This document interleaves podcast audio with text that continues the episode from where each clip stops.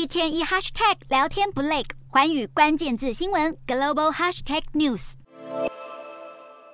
至今尚未平息的疫情、乌俄战争以及剧烈的通膨重创全球经济，许多国家因此积欠越来越多债务。其中，已正式面临债务违约的国家包括尚比亚、斯里兰卡、黎巴嫩、俄罗斯以及苏利南等五国。而他们除了经济崩溃之外，另一个共同点就是都有参与中国“一带一路”计划。造福各国人民，这是习近平刚启动“一带一路”计划时曾对合作国许下的承诺。当初吸引许多欧亚非第三世界国家加入，不过他们恐怕没有想到，才过短短几年就债台高筑，只能被迫向国际货币基金组织 （IMF） 申请金援。截至今年八月底，IMF 对穷国放款金额就高达一千四百亿美元，约新台币四点四二兆元。另外，已经同意但尚未拨款的总额更高达两千六百八十亿美元，约新台币八点四七兆元。两项金额总计就超超过十二兆新台币。不过，这笔巨额资金还是难以挽救情势严峻的穷国经济。根据波士顿大学统计，世界前五十五个最贫穷国在二零二二年至二零二八年间必须偿还的贷款总额多达四千三百六十亿美元，也等于是新台币十四兆元。最近刚获得 IMF 批准取得救援金的巴基斯坦以及阿根廷，和正在进行财务援助谈判的加纳、埃及以及突尼斯，也都同属中国“一带一路”计划的参与国。经济学者担心，如果情况持续下去，可能连 IMF 的金援能力都会被逼到极限。